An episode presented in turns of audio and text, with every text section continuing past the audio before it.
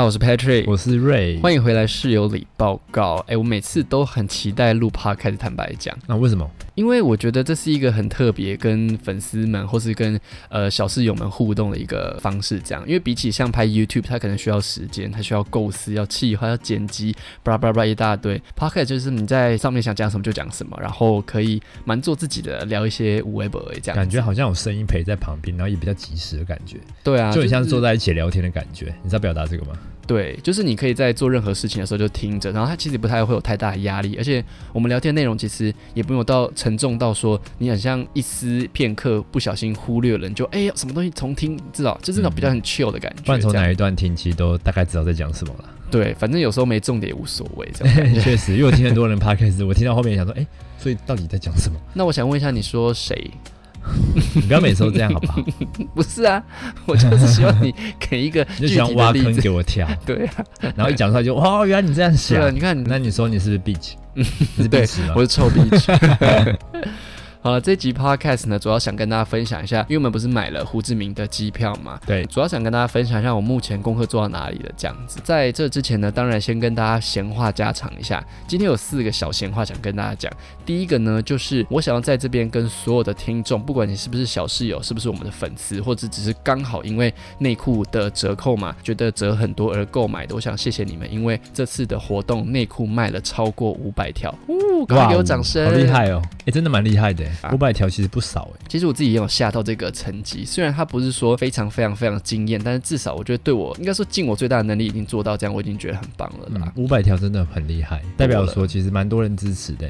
一方面也是蛮多人支持，一方面我觉得我自己在这方面算是有下苦功去做，不管是大家只是刚好内裤想要换而已，你想太多了。其实我觉得这样也好啊，不管怎么样，你就是要揽在自己身上。我觉得是啊，我硬要往外讲，你硬要往里面讲。没错，你才是个臭逼。对，总之就是真的非常感谢大家了。那很多人都收到了，然后大部分的反馈都还不错。嗯，内裤真的蛮好穿的。嗯，只是有点小 trouble，就是因为厂商他把尺寸在出货的时候有有几个款式包错吧。总之，大家如果有任何款式上的问题，就是直接私讯他们的 line。总共的总结要在两个礼拜内了，所以如果有些人还没有取货的话，你们赶快去取货，不要忘记拿这样子。内裤的磅数我觉得蛮高的，确实确实确实，而且蛮有弹性。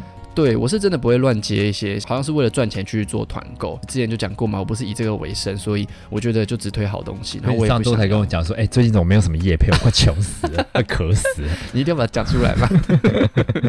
乱讲话，哎，我没有讲这个，不要再脏我。那个叶配怎么还不过来啊？不是，是有时候遇到一些夜配厂商，他可能想压价格，可是我就觉得说我自己做的内容，我是对自己内容很有信心的人，我就不想跟他们压价格，所以这段时间的叶配确实比较少。所以你在外面的风评就叫难搞 Patrick，可以啊。上一集讲过，我就是爱难搞，怎么样？那两那个双人组真难搞。对啊，那个什么同志什么，不知道为什么大家一直爱看他们，看不懂在干嘛？厂商狂骂，没有了，还跟我开价 五万，开玩笑的，开玩笑的。对了，以上都是开玩笑的。好了，那第二个跟大家闲话的就是呢，我们的 LINE 贴图已经如火如荼在企划当中了，非常的期待。我个人啦，因为我在企划这东西的时候，我算是我自己觉得啦，蛮用心的。我们的 LINE 贴图绝对不会是那一种好像很废的，然后你完全用不到，或者是就是不知道用在哪里的，都是非常生活化，而且算是针对我的个性跟瑞的个性去做克制化的设计，这样子。你怎么知道我的个性？你的个性很多面向的，应该说，我帮你做的这一次的系列，我不确定我们未来会不会再做一次了。但是这一次的系列就是以一个大家对你的认识可爱，然后温和的这个人设。那说不定这次如果卖的很好的话，我就会推出下一个地狱版。那这个地狱版可能就是你私底下有够北蓝，跟嘴超贱，跟各种就是口无遮拦的版本。你自己说，你今天下午才讲。我没有啊，你没有吗？我没有啊，我只是刚好看到 滑道看到这样，说谎要进拔舌地狱，那应该是你吧？你讲更多，没有关系，虽然我已经我不入地狱，谁入地狱？在互相推坑，对。我们的这赖贴图呢，我是预计七月初开拍，然后会在八月底前上架。我是希望可以在我们去胡志明之前上架。那这次是由一样我的摄影师朋友嘉轩操刀，然后我会请我的之前的一个学生帮我做设计的部分。所以从拍摄到设计，我当然都是外包出去。那整体的企划构想都是我自己一个人去完成的。这样应该会在端午节的时候开始去借器材，或者是去看哪边有一些，因为像你有一些呃道具是需要租的，我会去稍微看一下那边。用。心哎、你做一个贴图还有道具，然后还有请摄影师、欸，我觉得这是要，虽然我们只卖七十，我预计是卖七十块啦。虽然是卖七十块，可是我们有四十个贴图，四十个贴图已经是贴图哎、的是七十最多，块还是三十三块？有七十台币的，有七十台币的，对，有七十台币的哦跟三十三块台币的。嗯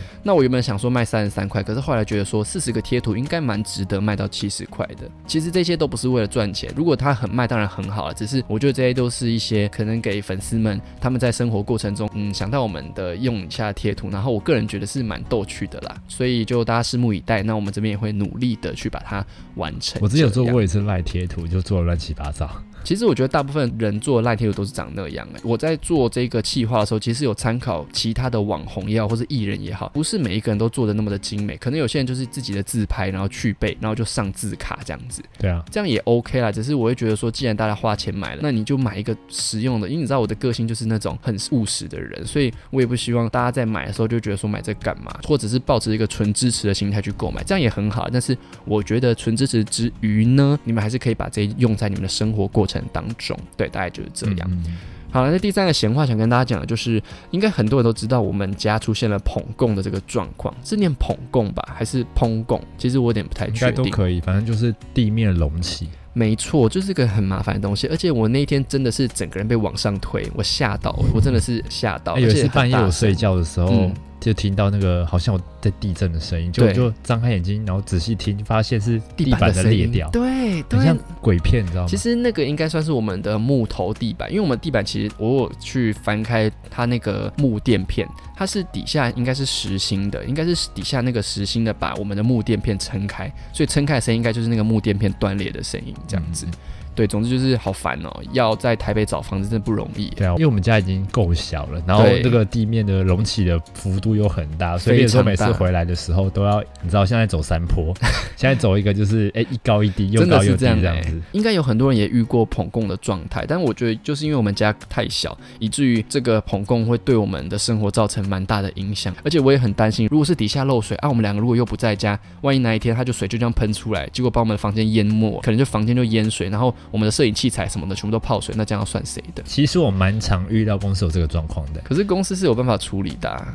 对啊，就是要请外面的厂商来，就是把它掀开，然后弄平啊，对啊，所以我才一直跟大工程啊。对啊，所以我才一直跟你催那个房东啊，因为室友一直跟我讲说，你干嘛一直催人家？你干嘛一直催人家？啊，我就觉得说，这东西就是要赶快给我个答案。不论你今天是请师傅来跟我说，呃，这到底什么问题，还是说你我记得我昨天才回他吧，嗯，对啊，才过一天而已。我就是希望越快得知越好啊。其实我知道这些师傅是真的很难请。我最近有个学生，他的冷气机坏掉，他等了两个礼拜等不到师傅来修。我就说那你怎么睡觉？他就说他就开电风扇。我说可是这么热、哇，欸，感觉他就说热死。对，他就说没有办法，就只能开电风扇这样子。我知道这些维修师傅都很辛苦，而且很多的维修师傅是几乎已经是没有休假在帮大家去排，不论是冷气坏掉也好，或者是各种器材的坏掉，因为现在这样的人已经越来越少了。嗯水电师傅其实蛮缺的，对啊，还是我们一起去做水电 我阿妈一直叫我去做啊。还是我们两个去做水电师傅？我们应该可以做，比如说你要脱衣服维修，可能加个八千这样，这样可以吗？从房间走出来的师傅，开玩笑的啦，总之就是我最近会开始找房子了，然后大部分还是以板桥为主啦，只是板桥的房子就只能说就是贵贵的，然后旧旧的，然后小小的这样子。没办法，地段的关系。对，然后我们又离不开板桥。好了，那第四个想跟大家 murmur 一下，就是最近真的天气实在太热了，我已经有好几度就是维持在一个快中暑的边缘，就会有一种不知道到底是嗯、呃我感冒吗，还是因为运动的关系肌肉酸痛，还是本身头就胀胀胀的这样哦，好不舒服哦。而且你知道今天几度吗？今天三十四度哎、o h my god！我觉得体感不止哎、体感应该有快四十哦。对，外面就是那种又闷，然后又没有风，各种黏，你知道吗？哦，真的好累很像哦进到烤箱里面。我觉得连情绪都会被影响，就会觉得一整天你知道头重重的。我觉得在外面工作的人真的很厉害耶。你是说在户外工作对，啊，哦工哦，作一整天那很可怕耶。那一定超辛苦对啊，工地师傅啊，或者是可能在外面有摆摊，或者是做做店面这种。嗯嗯嗯，所以对这些工作人员，我们都给予非常高的就是呃敬佩，这样子。对，希望他们就是可以身体健康。不过我看在外面工作人应该都包蛮紧的啦，就是长袖啊、帽子啊等等的这样子。好了，废话讲完了，我们就进入我们这次的室友里时事时间。对我们还有时事时间，不要忘了。那时事时间第一个想跟大家聊的，当然就是最近非常也不能说火热，就是几乎所有人都在关注的，从政治圈演变到影剧圈的 Me Too 运动，直至我们现在在录影的当下，我刚刚又看到了一个爆料，就是爆料瘦子，但是这个事情因为还没有真正的被搬上台面了，所以也不知道后续会怎么样这样子。不过我不是想跟大家聊，就是到底谁对谁错，或是说这些事情该怎么处理。我是比较好奇的，就是说，我想问你，你觉得，毕竟每一个人都有年少轻狂过，那在年轻的时候会比较冲动的犯法，或者是伤害别人，你觉得在这么多年过去，有可能十年、二十年或三十年，确实在那段时间对某人造成了伤害，可是要怎么在后续去做弥补是最好的？因为怎么讲，我觉得大家在年轻的时候都会犯错，可能你在犯错完之后，你已经是非常的自我反省了，那你在犯错之后开始变成一个非常好的人，很回馈社会，或是做这个做那个，去做了很多的善事，去让自己变成一个更好的人。可是你确实是做了这些不好的事情，那到底要怎么弥补啊？我觉得就诚心的道歉就好，跟当事人道歉就可以了。嗯。也不要炒作，也不要就是做作，就把当时可能不懂事的状态就是嗯。表述一遍，嗯嗯嗯，对啊，就可能过了那么久，其实每个人想法都会变嘛，对，对啊，也没有说就是以前发生的事情就好像罪不可赦这样子，是，每个人都年轻过嘛，有可能就是当下做错的决定嗯，都有可能。我会有这个想法，是因为我就觉得，不论今天是黄子佼也好，或是炎亚纶也好，或者是被爆出来的任何人，虽然他们做那些事情真的非常的不 OK，而且很多都是有犯法的，不可能说功过相抵。当然，受害者那边也很重要，可是什么时候可以画上一个休止符，你知道吗？哎、其实坦白说，我看的蛮疲乏的，诶，其实我也是、诶，就看到第一则、第二则、第三则，其实我已经蛮无感的了。嗯，就不管是怎样随便啦，我已经这样了。学生传给我，比如说某某名嘴或者某某名人对于这件事情的讨论的时候，我就会觉得哦，好腻，我已经有一点点对这些行为已经不知道讲什么了。所以对你来说就是诚心的道歉，然后就结束这样嘛。对啊，我觉得可以表述一下，就是当时你因为什么状况，然后而做了这个决定，或做了可能不好的示范，嗯让当事人就是真的感受到，就是你有在对过去那一段时间嗯做错的决定有一些改过的感觉。对，对啊，我觉得这样应该是比送什么或讲什么或什么开什么记者会都好。是，而且毕竟过了这么久了，你再翻这些东西出来讲，虽然说他们当时造成了很深的伤害很深的。伤害，对啊，但我觉得就是那么久之后再拿出来讲，好像那个意义也没有到很大。我觉得对受害者来说，他们其实要的就是一个道歉呐、那就是如果他们把这件事情讲出来，应该是可以避免未来有其他人受到类似的伤害。我觉得这才是 Me Too 运动的核心价值啊，倒不是说好像现在就是变成呃在期待下一个人设翻车的人是谁。而且其实新闻其实有很多都是一个说需要被探讨，包括之前的小朋友投毒事件啊等等的。啊，真正探讨应该是这些啦，对，因为其实这些事情比较主要吧。只要当事人跟受害者和解，或是达成了一个共识，其实大家其他人讲的都是多余的，也也不是那么有意义了。坦白讲，然后下一个时事也是最近朋友传给我的，就是你知道台北车站有一间非常大间的健身房，叫做 Routine Fitness，它是一个二十四小时的健身房。嗯嗯对，这个蛮多人，如果你们有在台北车站市民大道上下班，应该蛮常看到的，因为它真的非常的哦，大。它的 mark 超大，超级无敌大。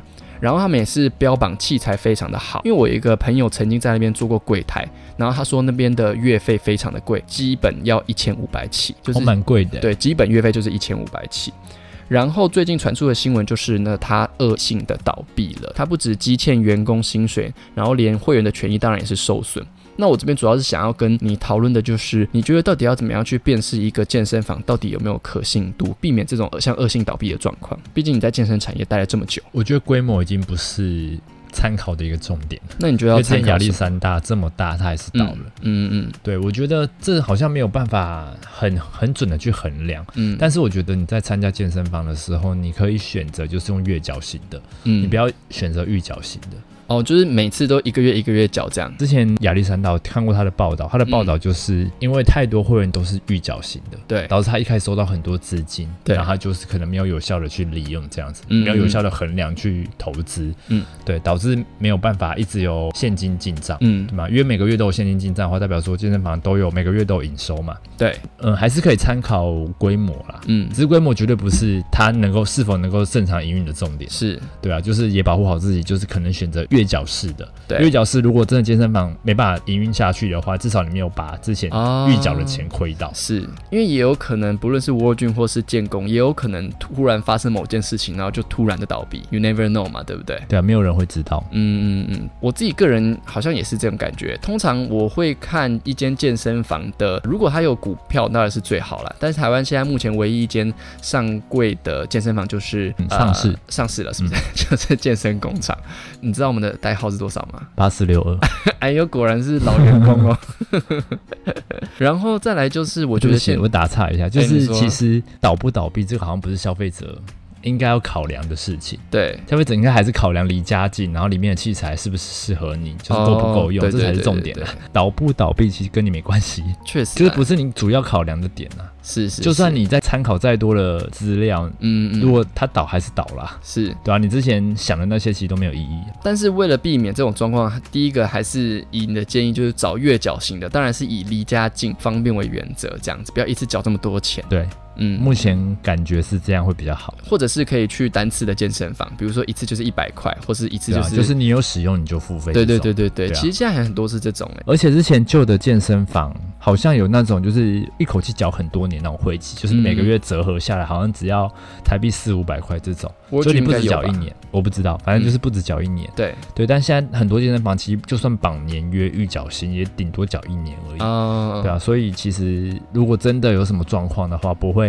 真的差太多。我最近不是开始在招生了吗？嗯，我上课的地点是 Morphe 嘛，那 Morphe 就分板桥、松江、南京跟小巨蛋那边。那我目前的话就是在板桥跟松江、南京服务。然后 Morphe 的话，它也是算分钟计费，一小时差不多就是七十二块。我觉得也算是一个，即便你今天不是来找我上课，也是可以去的健身房啦，而且它的规模也不会太差，我自己觉得啦。嗯，大概是这样子。然后这节的最后一个新闻呢，这也算蛮热腾腾的新闻，可能不是这么多人会关注到，因为这个是比较关乎我们的教育的，那就是我们未来的高中职学生，如果他的家庭年薪是一百四十八万以下，政府决定是免学费，就是全额补助。那如果是年收入一百四十八万以上的话，呃政府会帮他每学期补助六千六百多块，我觉得这其实蛮多的诶。嗯，你还记得你高中的学费多少钱吗？一学期好像三万块八吧，三万八。嗯，我的我的也差不多，嗯，就等于说这个政策上路之后，其实之后的学生要缴学费的只要缴三万左右，再多一点点。然后部分的学生他是完全不需要缴学费的。对很多家庭或是个人来说，其实负担减轻不小。对啊，对啊，因为台湾其实蛮多年轻人出来就背学贷，其实非常辛苦的。。然后还有一个政策就是把学贷延长，我不知道这样是好还是不延长好啦，是延多长？一百年哦，我不知道，直接不用还，进棺材。哎、那个学贷啊，还没还没缴清。要去，他林北都死了，缴什么缴？我觉得这样也算不错啦，至少你可以不要走这么大的压力啊。对，这真的差很多。嗯嗯嗯，我觉得这蛮好的。一方面也是因为台湾的少子化吧，嗯不然学生以前这么多，可能政府也没对啊，因为补助那么多，你就可以跟你爸妈讲说，哎、那个省下来的钱可以给我去买那个点数。，对，我记得我国中的学费好贵，我国中学费含晚自习要快六万块，晚自习就要一万多，然后校车又要一万多，然后剩下就是学杂费。因为我国高中也是读私立的，每次拿到那个就是学费单、学杂费单，我都吓到。对啊，就觉得父母怎么会有这么多钱，不敢养小孩。你妈，你妈是汇款收汇款的，哎，乱讲话。我妈不是，我这边澄清一下，你不要害我，乱讲话。好了，总之这三则呢，就是以上这次的新闻。接下来我们就要讲到我们这次 podcast 的重点了，就是越南的行程耶。耶！越南你先讲为什么我们会去越南？就是不知道去哪里啊，就是不知道去哪里。对啊，就亚洲地图摊开，然后看一下，哎、哪边还没去过？就哎、对发现哎、越南好像是一块宝地，还没去过。本来就是想去菲律宾啊，可是我很怕被困在岛上。我觉得爱度假风格的人去菲律宾一定会爱到一个不行，不管是薄荷岛也好，或是什么什么岛也好，它就是那种你就在那边一块烂肉。其实蛮适合我的那个 style 哎、你哪有适合这个有啊，我就？喜欢就是烂在那边像一滩泥一样啊。这就是我啊。嗯嗯嗯，只不过因为菲律宾它几乎都跳岛行程，我能够接受软烂，但我不能够接受一直跳岛。其实它也可以不要跳岛，你知道吗？它就是可以直接在某一个岛上，就是单独在那边玩。可是就变成你每天早上醒来就是同一个风景、同一个地点、同一间餐厅，然后潜水。如果你不潜水就没事干，这种你会 OK 吗？去可能去个一次享受就 OK、还是等我们结婚之后，我们去马尔地夫 干嘛？怎么样？嗯 干嘛？干嘛？对啊，你干嘛？等我们真的结婚，或是有一些比较重要的呃行程规划的时候，再去这种比较偏度假风的地方啦。我我觉得我个人啦，因为你又不爱潜水，你有在爱潜水吗？我没有答应。答应什么？你再说一次，听众哦，听众哦，你赶快哦。然后我那边自己做决定的。结婚什么都是在我的未来的吧。先往下聊，那下一趴。你说去哪里？你说那个去那什么，我已经懵掉了。你说什么去日本玩是不是？不是啦，反正菲律宾后来我们就没有打算去嘛，我就想说，哎，不然去胡志明市好像也不错，而且越南好像不是一个大家旅游的首选，很多人可以去日本大概六七八九次，甚至就是十来次、二十几次，东京可以去个六七次，可是胡志明市好像就是一个，应该说越南整个啦，就是一个嗯比较有特别异国风情的地方，上网其实找不太到胡志明太多资料、欸，对，真的找不到太多资料、哎而且其实根本没有这个地方。怎么可能？欧北贡，胡志明的美食也好，或是它的旅游纪事也好，相对韩国、泰国、菲律宾都是比较少的，而且少非常的多。嗯，对，所以这就是我们想去的原因，就想说去看看吧，一探究竟这样子。而且我蛮想被抢，体验被抢的感觉。那你去意大利啊，你去西班牙啊，马上被抢。我跟你说，我想让车子摩托车过去，直接把你包包拉走那种，我觉得越南不会啦。那你去错地，方，你去错地方了。然后我们是去呃南越、北越的河内是他们的首都。然后南越的的话，我自己做了一些研究，我个人觉得我这一次的行程主要还是跟团啦，就是那种一日行程。像我就对他们的那个战争古道跟湄公河的游河蛮有兴趣的。一天的行程费用是两千一，我印象中就是把你从饭店这样接过来这样子，我觉得诶好像还不错。行程包含什么？就有一个导游带你在古道里面走他们以前战争的一个隧道啊，然后上船，然后游那个湄公河，应该有包餐吧？我印象中，因为我是看 Klook 的行程，底下的人回复都是还不错的反应，就是呃这个行程不会太紧凑，然后你也不会走太多路，不会太累这样子。嗯嗯，这次还有嘉璇要跟我们一起去，就是我们的摄影师又要再度的嘉璇要 hashtag 不要走太多路。对对对对对，因为嘉璇本人比较怕累，因为比较怕走很多路啦，而且他这次还说我要 chill 就好了，chill 就好。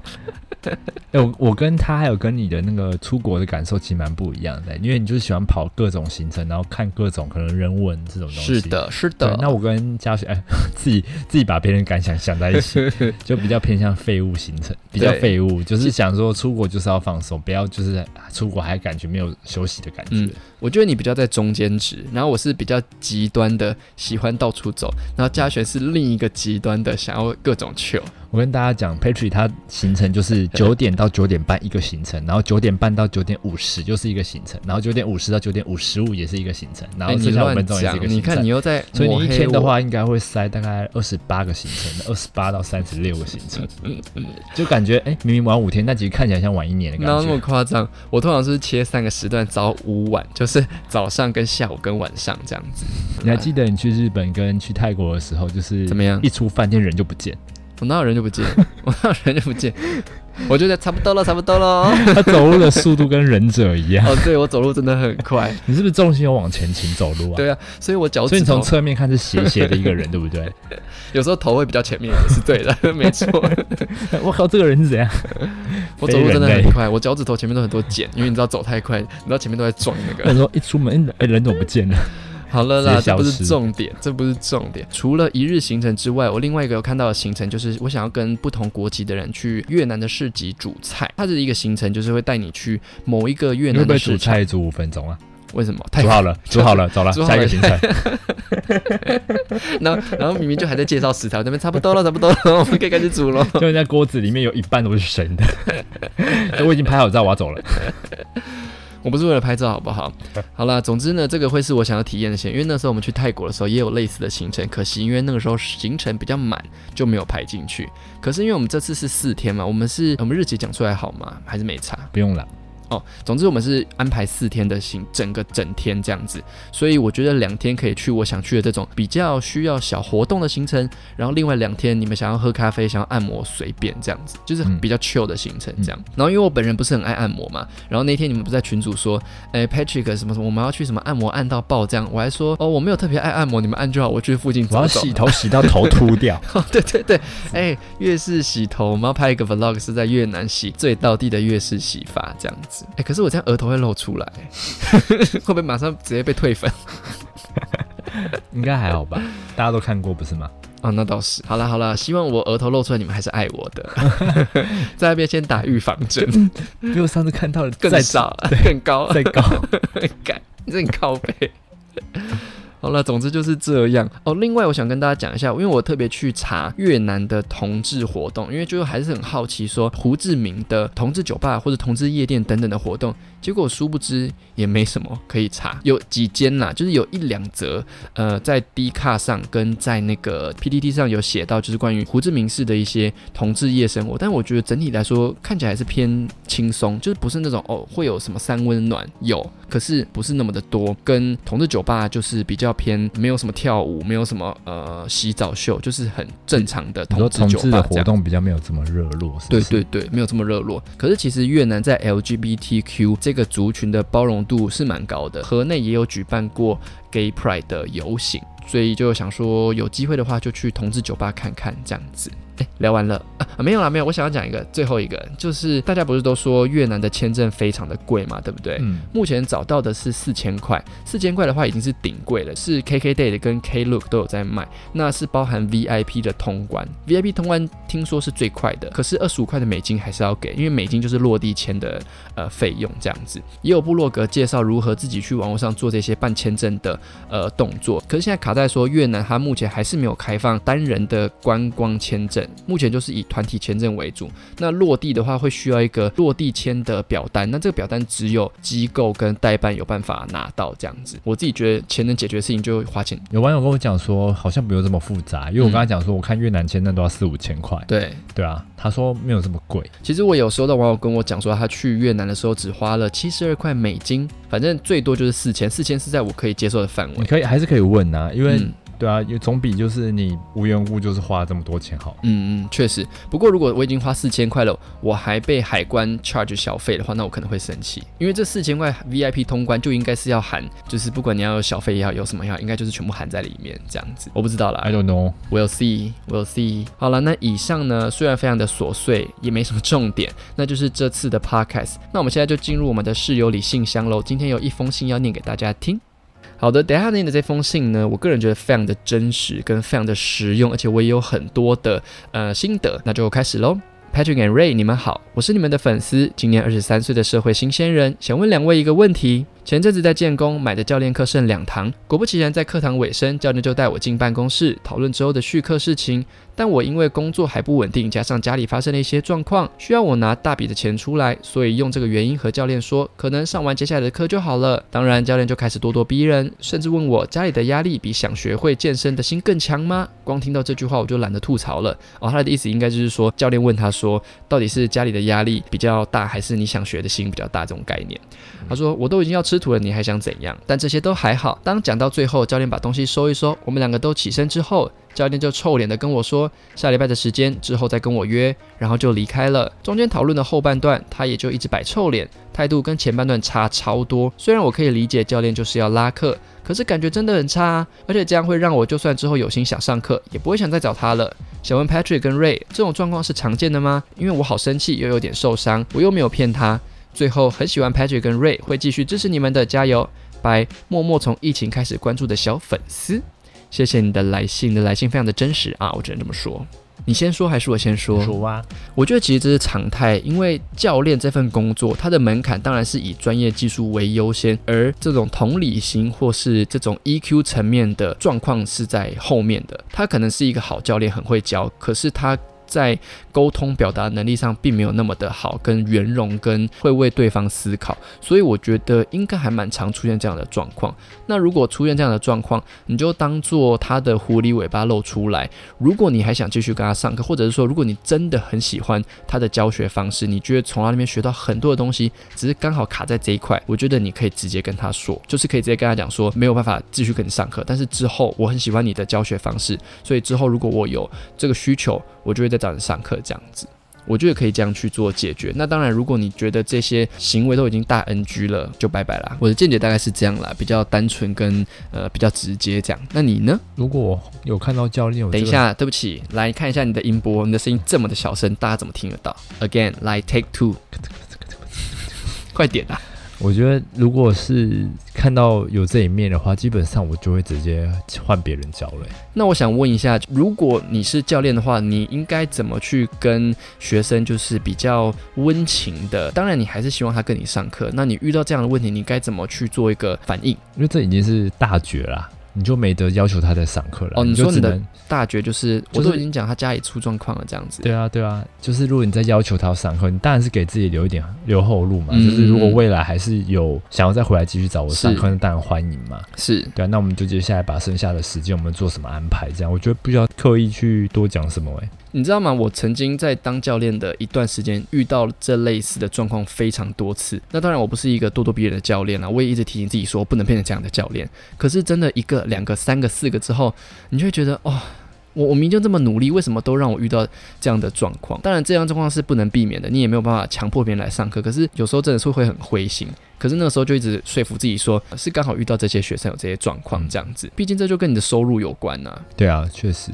我觉得之后啊，我们教可是如果练你，可是如果当下你摆臭脸的话，好像也不是一个很好的方式。，对，确实你摆，臭脸，你也得不到人家在跟你买课啊。你只是把当下的情绪给宣泄出去而已。，对啊，这个你可以就是可能自己找别的抒发管道去抒发，嗯嗯，对啊，在他面前还是不要就是有这个状态出现，因为其实我觉得这个状态有点不专业。对，确实，嗯确实是这样说，没错。可是教练这个工作真的没有办法顾及到你的沟通能力。我觉得沟通能力确实是在教练这个职业上面很难被顾及到的一个环节。嗯，教练其实要学的东西不少诶，除了专业知识外，你还要有嗯可能领导力啊，对，鼓舞的能力啊，是就是很多各方面包含聊天的技巧。没错，我觉得其实都要会，就是业务性质你也都要做，甚至不输可能很多业务性质。没错。哎、我跟你讲，我突然想到，我前几天帮学生上课的时候啊，就是那个我跟你讲那个人非常可爱的妈妈，因为我们就在讨论这次的 Me Too 事件这样子，然后她就说她其实也有很多秘密瞒着她老公，可是只要她老公有任何秘密瞒着她，她就会生气。我就说，比如说什么，然后她就说，就我老公最近买了一个新手机壳，没有跟我讲，我就有点不开心。我就说，可是你不是有很多秘密没有跟他讲吗？包括他上教练课，他上了我两年教练课，她都还瞒着她老公，她老公都只觉得她只是来健身房自己做一些器材而已，殊不知她已经上了两年教练课。然后我就说，可是你女儿如果有秘密的话，要你不要进她房间，或者说进房间之前敲门或者锁门，那你一样会不开心嘛？她就说，对啊，我会不开心。我就说你你不要这样好不好？就是你不要双标，你应该是要公平对待。跟我妈一样，没 有没有，原地吵架，我的态度没有这么的激进，我只是跟她讲说，就是应该要公平的去对待同理是不是？没错，就是你自己也有做的事情，那你当然要给别人一些空间。那我也跟他讲说，确实当父母也不容易，嗯，毕竟他也是第一次做父母，很多时候就要慢慢 let go 嘛，空间跟时间给，不论她老公也好，或是她女儿也好。然后他就回复我说：“教练，我我知道错了，对不起。”我说：“你不用跟我对不起。” 他就说：“ 教练，这个转折这么大，对，他说教练在那边给你学到好多事情，我觉得你可以顺便当智商师。我就说好啊，那我一个小时再多收你多少钱？我要收智商费这样子。不过我要讲的重点是，其实教练这份工作也一部分确实是在做一个智商，因为有很多时候学生会带着负面的情绪或者是比较不好的心理状态来上课。那在聊天的过程中，你必须要让他得到不只是身体上的进步，心理上也要得到舒服的感觉，这就是一个另一个层次教练要做到的事情。这样子，教练好像要很强的反弹力，没错，本身要很很强很正的能量。就是我啊，每次学生来，我的能量都满到一个不行，学生就会说你是不是嗑药？我说没有嗑药，我看完就很开心，一直 fighting 这样子，学生所以神经病。你有没有课啊？好了好了，你刚才讲话有那种喝笑气的感觉。好了，其实一点海洛因了，靠背有没有了？好，总之就是这样了。谢谢这次小粉丝的呃来信。如果其他听众有遇到一样的状况，那就呃直接换教练吧，好不好？我觉得不要自己心里不开心，你花钱就是要花钱的舒服。对啊，不然的话，你接下来上课还是有几堂课嘛？接下来上的嗯你会上的很别扭，没不如错就是好聚好散哦。永远不要放弃希望，总会有适合你的好教练等着你的。Like me，虽然我没有服务到 everybody，但是如果你们找不到教练，又在板桥，要绕回来。我要跟你收那个就是 广告费。好啦，以上就是这次的 podcast，祝各位端午节连假愉快。因为我还没有吃到粽子哎，不用了吧？吃到粽子我没有吃到粽子啊！而且有网友说、p a t r i c k 你们这次还会再拍端午节计划？我说我不要了，我们两个吃粽子吃到怕。上次那个粽子差点吃到上吐 太多了，哎、我们真的吃很多、胃都欸在尖叫，不要再给我塞糯米了，有完没完啊？好了，祝各位端午节愉快，那出入平安，然后天天开心，大概就是这样。欢迎你们来信继续投稿吧，把我们的信箱塞爆。那就这样喽，大家拜拜。拜拜。